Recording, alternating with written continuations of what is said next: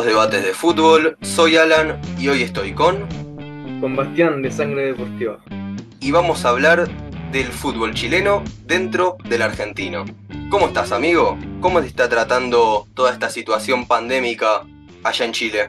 La verdad es que bastante aburrido, con muchas ganas de salir, de jugar fútbol con, con los amigos, de salir eh, a disfrutar, pero nada, hay que respetar lo que es la pandemia y allá qué tal, todo. Y acá estamos siguiendo con la cuarentena, respetando, algunos respetan, algunos no.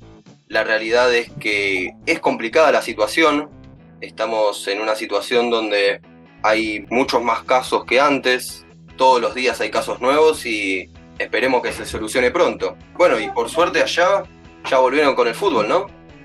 Sí, la verdad es que comenzamos con el fútbol nuevamente. Muchos buenos partidos, eh, buenos, interesantes equipos, eh, resultados interesantes también. La caída de Colo Colo, la polémica, eh, la Universidad Católica y los equipos, la Unión Española que está jugando muy bien y nada, se está volviendo interesante y ahora más que nada comienza la Copa Libertadores y se nos vienen grandes, grandes partidos. Genial, genial. Se nos viene la Copa Libertadores, es verdad. Y bueno, ¿te parece que empecemos? Sí, eh, comencemos nomás.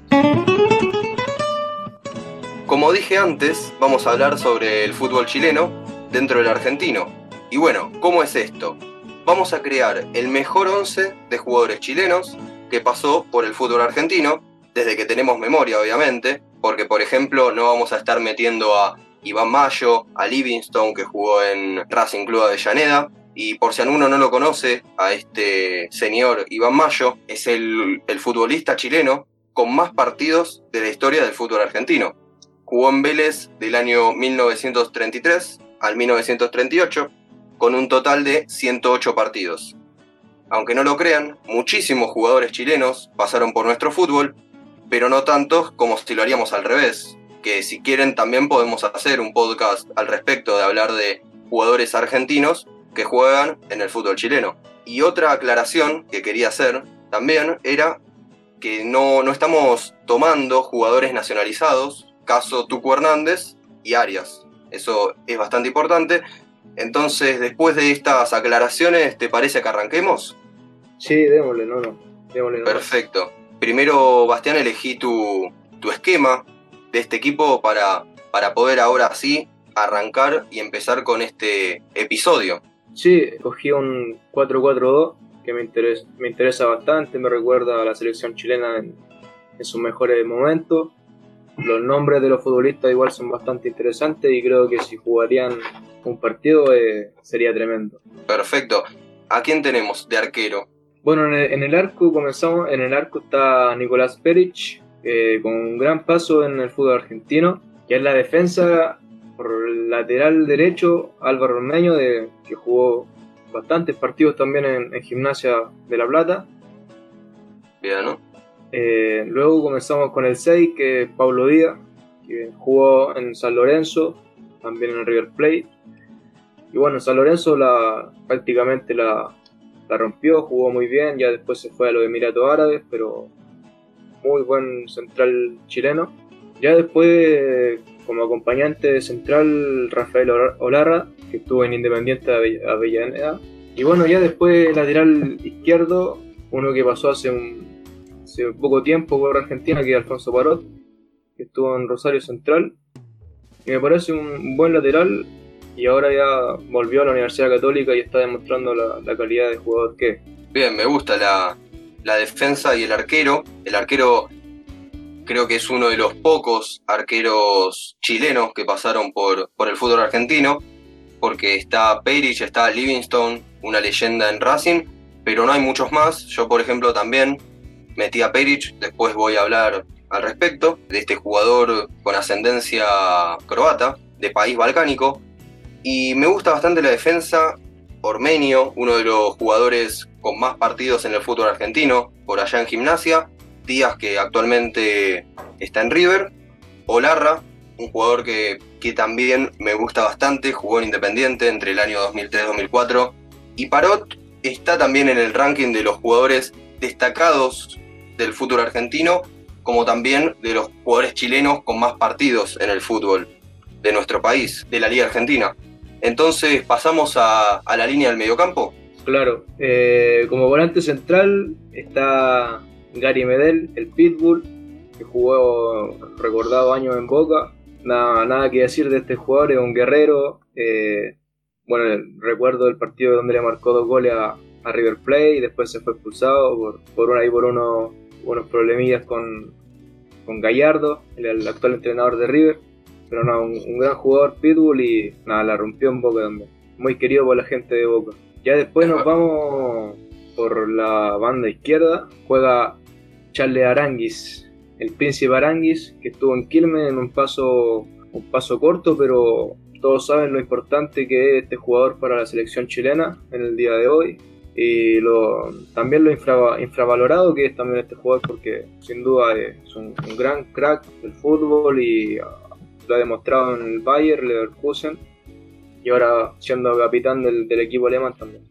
Por la banda derecha del medio campo tenemos también a Chapita Fuensalida, eh, que tuvo un, un, paso corto por Boca Juniors tras haber ganado la, el torneo chileno con Colo Colo, pasó, fue, se fue a Boca Juniors y bueno, hay goles también sudamericana, tuvo un paso corto pero también es un jugador bastante experimentado y, ahora actualmente en la, Universidad Católica es, muy querido por la hinchada. Y como nueve falso tenemos a Milovan Milosevic, este jugador ya retirado pero que en Racing dejó su, su huella, también en Argentinos Juniors y nada, es un, gran jugador Miro también, que también tuvo pasos por, la selección chilena.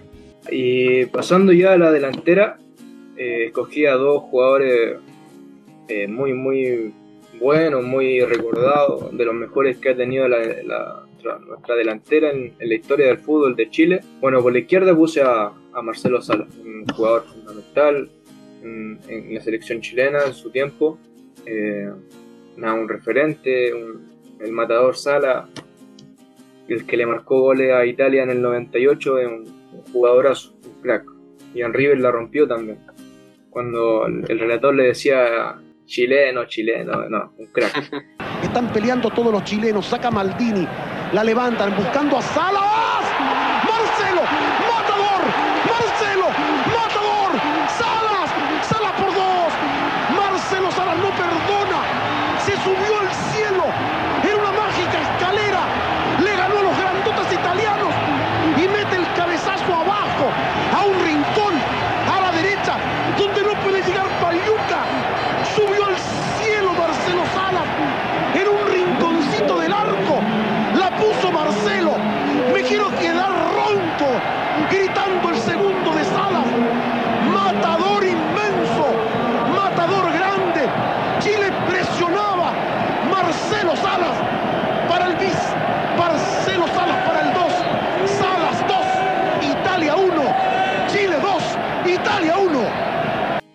Y por la derecha tenemos al Niño Maravilla, al, de Tocopilla, Alexis Sánchez. Bueno, también jugó en River Plate. Recordar que Alexis Sánchez pasó en estuvo en Colo Colo, comenzó su, tiempo, o sea, comenzó su carrera en, en después estuvo en Colo Colo, después pasó a River y ahí ya después se fue a Ludinese allá de Italia. Pero en, River se le quiso mucho también y, demostró su, su calidad que lo hace un, jugadorazo. Y esa sería mi formación, una formación bastante buena a mi parecer, 4-4-2, eh, que, yo creo que está bien, bien fundamentado, está sólido el equipo y yo creo que si se llegase a armar, si uno lo piensa y se llegase a armar este equipo, no lo sacaría campeones de donde sea. Sería un gran, gran equipo. Completamente de acuerdo. Como vos decías, es un equipo bastante sólido y también, como dijiste al principio, antes de hacer tu equipo, en el esquema, un 4-4-2 muy recordado por todos los chilenos por ser el, la formación y el esquema campeón y que tuvo sus mejores momentos en la selección, este esquema, con varios de estos jugadores que fueron campeones de las Copas Américas y de todos los títulos de la selección chilena y de la generación dorada de Chile. Entonces el equipo de Bastián, de sangre deportiva, queda de la siguiente manera. En el arco, Peric, de 4 Ormenio, Díaz y Olarra de centrales, Parot de 3, en el mediocampo Gary Medel, por la derecha Fuensalida, por la izquierda Aranguis, Mirosevic adelante de ellos y más arriba lo tenemos a Marcelo Salas y Alexis Sánchez en la delantera para meter goles por todos lados y darle muchos más goles a este equipo de jugadores chilenos que pasaron por el fútbol argentino. Seguimos ahora con, con mi equipo, a ver si estos equipos se pueden enfrentar también. Yo te digo ahora mi equipo, a ver qué te parece, a ver qué le parece a la gente también.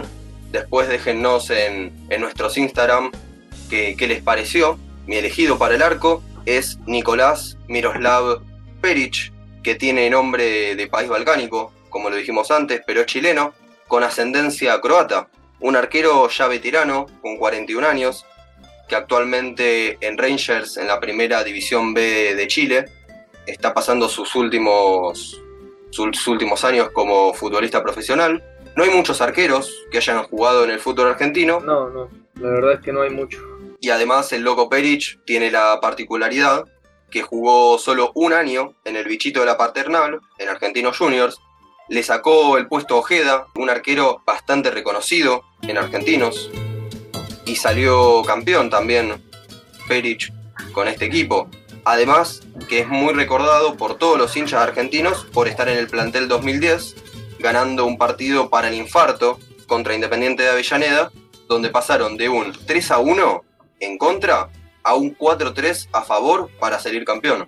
Partido tremendo, que le dio vuelta en pocos minutos, además, en menos de 10 minutos. Siguiendo con el equipo, déjame decirte una leyenda del fútbol chileno y que pusimos los dos en el equipo. Vos lo pusiste de 5 y yo lo estoy poniendo de central, que es Gary Medel, el Pitbull, que no hay discusión, que es y fue una de las piezas claves de una generación dorada chilena, el alma del equipo para poder campeonar, algo único en su historia, ¿no? Algo en su historia saliendo campeón de las dos Copas Américas que nunca había pasado en Chile. Sí, la, verdad es que Medel bueno, puede jugar de central o de volante central más, más, más, adelante en medio campo, pero de central lo hace muy muy bien porque tiene gran, una gran visión, una gran visión y, y pese a su, a su, a su altura, altura que eh, eh, es bastante bajo para poder ser central, yo creo que es uno de los mejores de la historia de Chile. Que esperemos que, que contemos con él un par de años más y que le vaya enseñando a los más juveniles a, a, entregar la garra que él, que él te entrega en, en cada partido es un ejemplo a seguir, también podríamos decir. Además que hay rumores, varios años subieron rumores también, se repitió en los últimos años mucho, el rumor de que Boca lo quería de vuelta, Gary Mel querían que vuelva a Boca Juniors. Hay que ver si esto se va a hacer posible o retorna al fútbol chileno al finalizar su carrera. Actualmente está en el Bolonia de Italia y un ejemplo fuera y dentro de la cancha también. De 6 puse a Waldo Ponce, jugador de selección que jugó Mundial 2010, Copa América 2011, fue previo a todas las copas obtenidas, pero es uno de los mejores en su posición.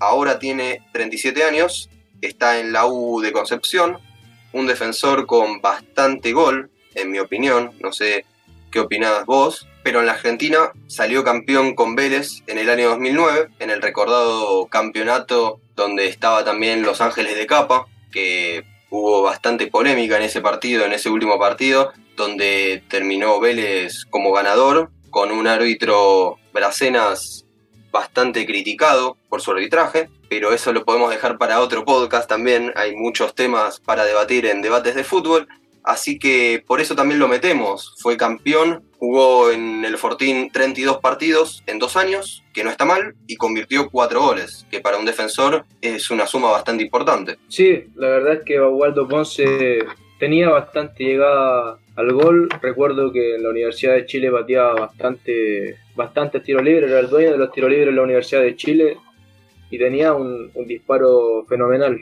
Recuerdo un gol que le marcó bueno, no recuerdo quién, pero marcó un golazo por Chile, no era amistoso, en el Monumental. Fue un golazo, le pegó de media cancha y nada, pero era un gran, gran jugador. Lástima que las lesiones no, no permitieron que este jugador siguiera en un gran nivel. Sí, una verdadera lástima.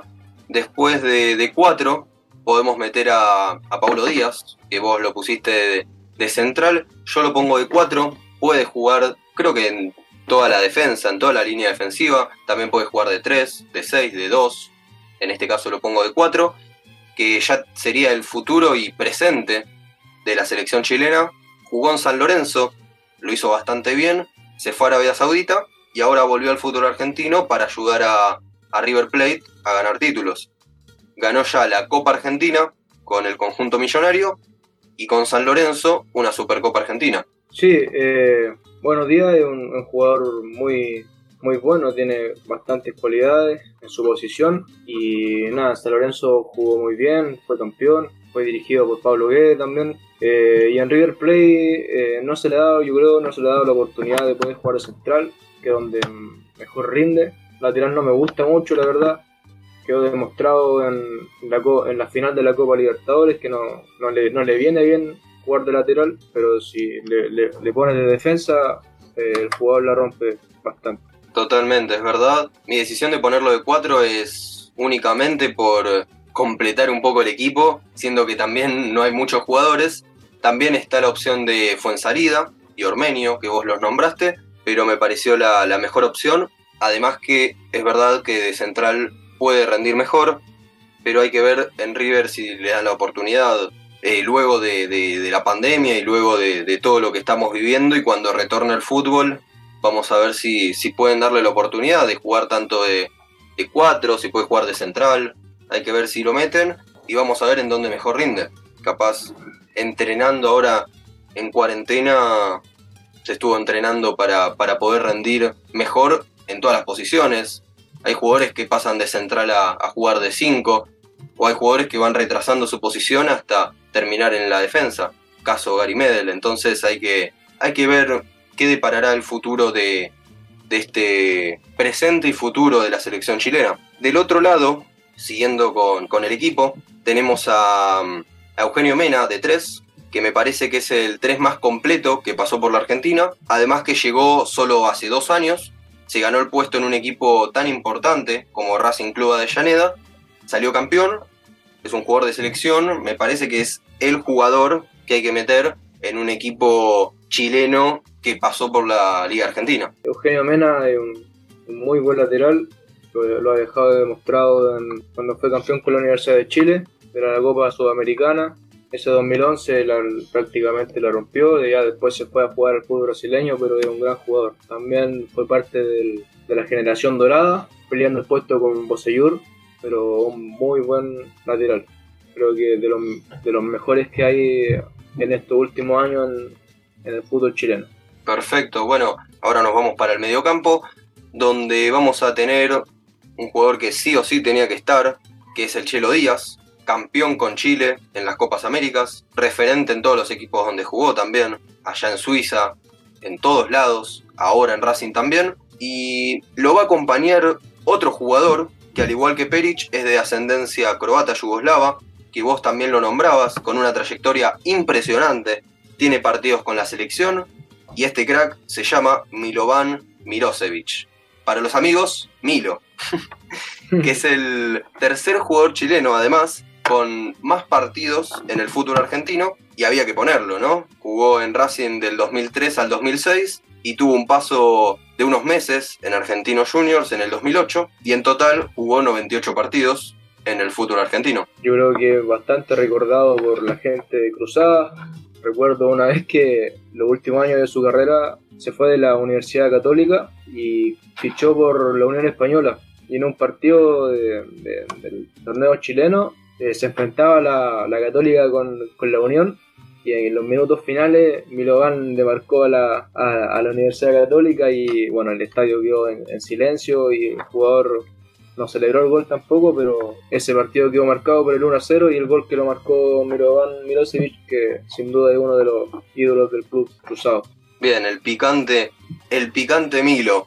Bueno, otro jugador que se podría agregar a la mitad de la cancha es otro jugador repetido, pero es por una razón de de trascendencia, de trayectoria de los jugadores que, que, pasaron por el fútbol argentino, luego hicieron una gran carrera afuera, aunque no hayan sido referentes y no hayan trascendido en el fútbol argentino, que es el caso de Charles Aranguis, un jugador que no jugó mucho en la Argentina, que hace poco subimos a nuestro Instagram su trayectoria y cómo de jugar en Quilmes en el 2010 con tan solo 14 partidos, es un, es un jugador que capaz necesitaba esa, ese impulso y el impulso que él necesitó fue jugar en Quilmes para después llegar a, a la U de Chile, donde ganó todo, ganó la liga, ganó dos clausuras, dos aperturas, Copa Sudamericana, y además que es otro referente de la selección de la generación dorada chilena y jugadorazo del Bayer Leverkusen actualmente.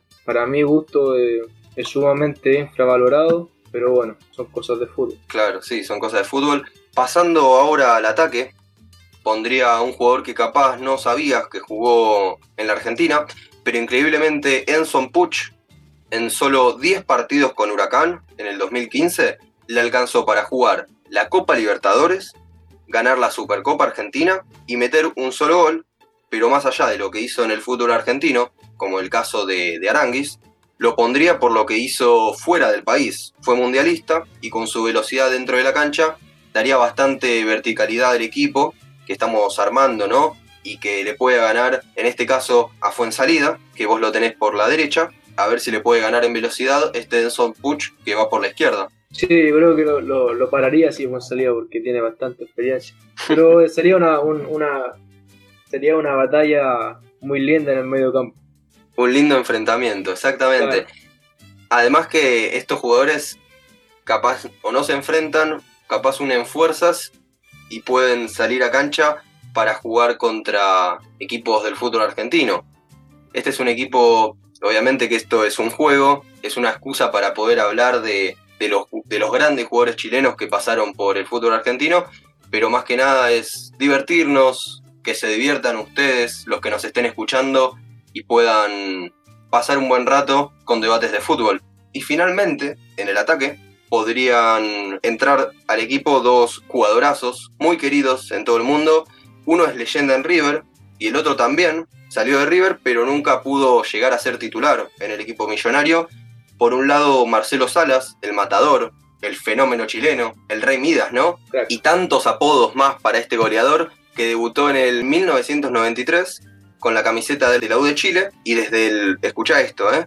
Desde el 1994 al 2004, por 10 años seguidos, ganó mínimo un título. No sé si esto lo sabías, pero en el medio de esos años salió campeón en River de la primera división, con la U, jugó en la Lazio, jugó en la Juventus. En todos los equipos donde jugó, ganó un trofeo. En el fútbol argentino, convirtió 48 goles en 116 partidos con la camiseta del millonario. Además, a ver, ¿qué más podemos decir de, qué podemos sumar del matador, no? El chileno es nada más y nada menos que el tercer máximo goleador histórico de la selección chilena. Es uno de los máximos goleadores históricos de Sudamérica del siglo XX. Figura del Mundial 98, vos contabas los goles que le hizo Italia. En el Mundial de Francia convirtió cuatro goles en cuatro partidos con 100% de efectividad. Además de ser el futbolista chileno más joven en ser titular, capitán de la selección. Fue capitán de la Roja a sus 22 años, nada más. Una completa locura y leyenda de Chile. Así que por eso creo que podemos incluirlo. Además que vos también lo incluiste, no, no, hay dudas de esta elección. Claro, Sala creo que para muchos el, el mejor 9 de la historia del, fútbol chileno.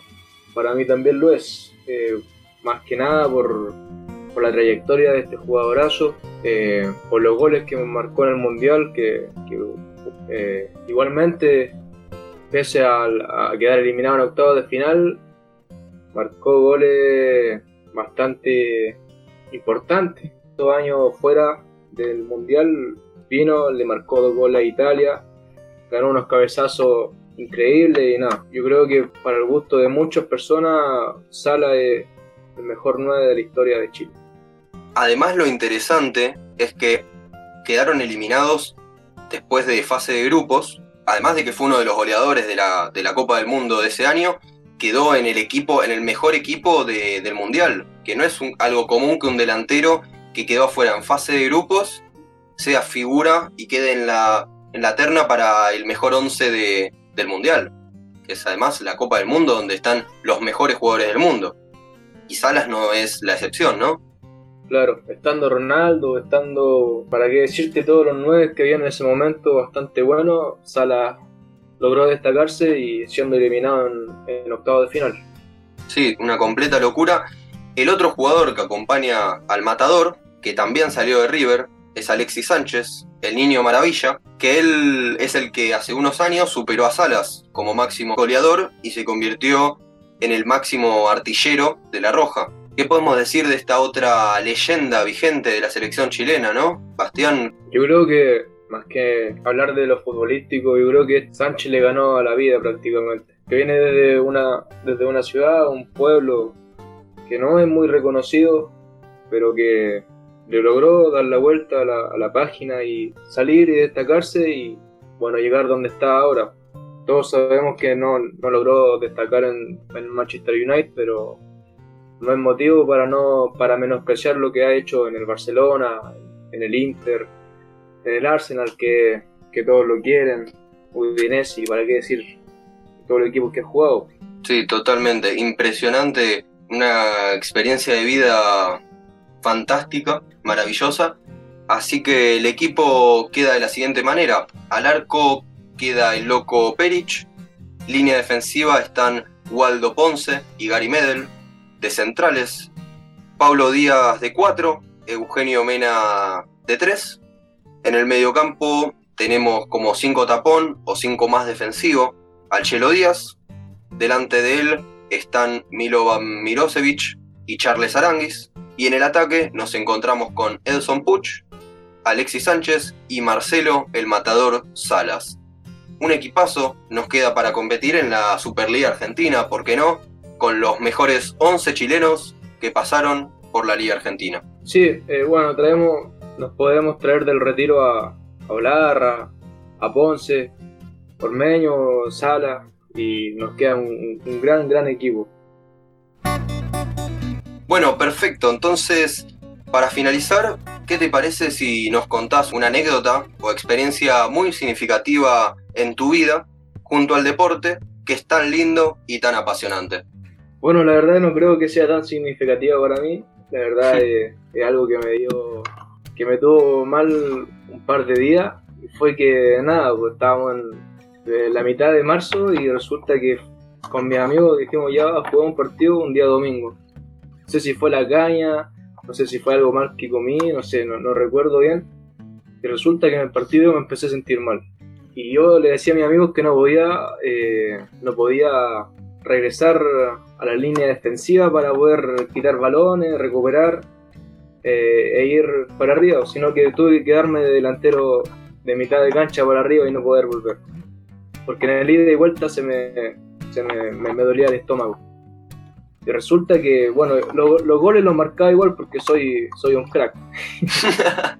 y resulta que en una marqué, recuerdo haberle pegado y me sentí demasiado mal.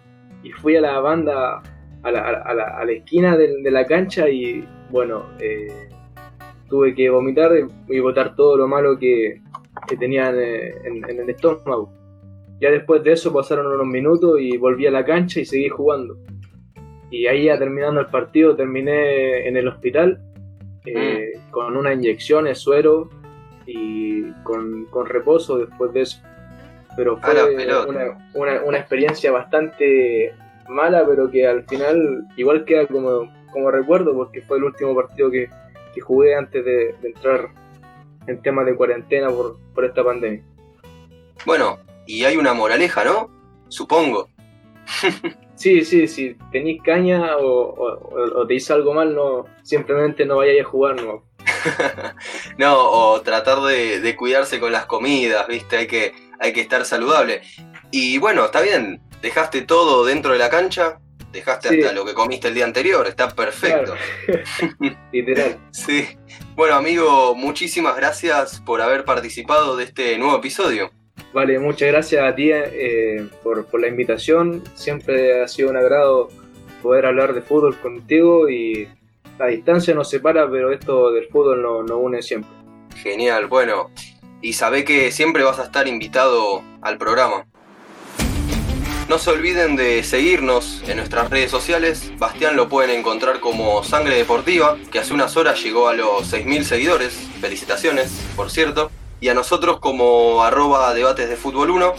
Nos pueden buscar tanto en Instagram como Twitter, en nuestra página web debatesdefutbol.com.ar. Así que espero que les haya gustado. Con eso nos despedimos. Me escucharán en un próximo podcast. Esto fue Debates de Fútbol.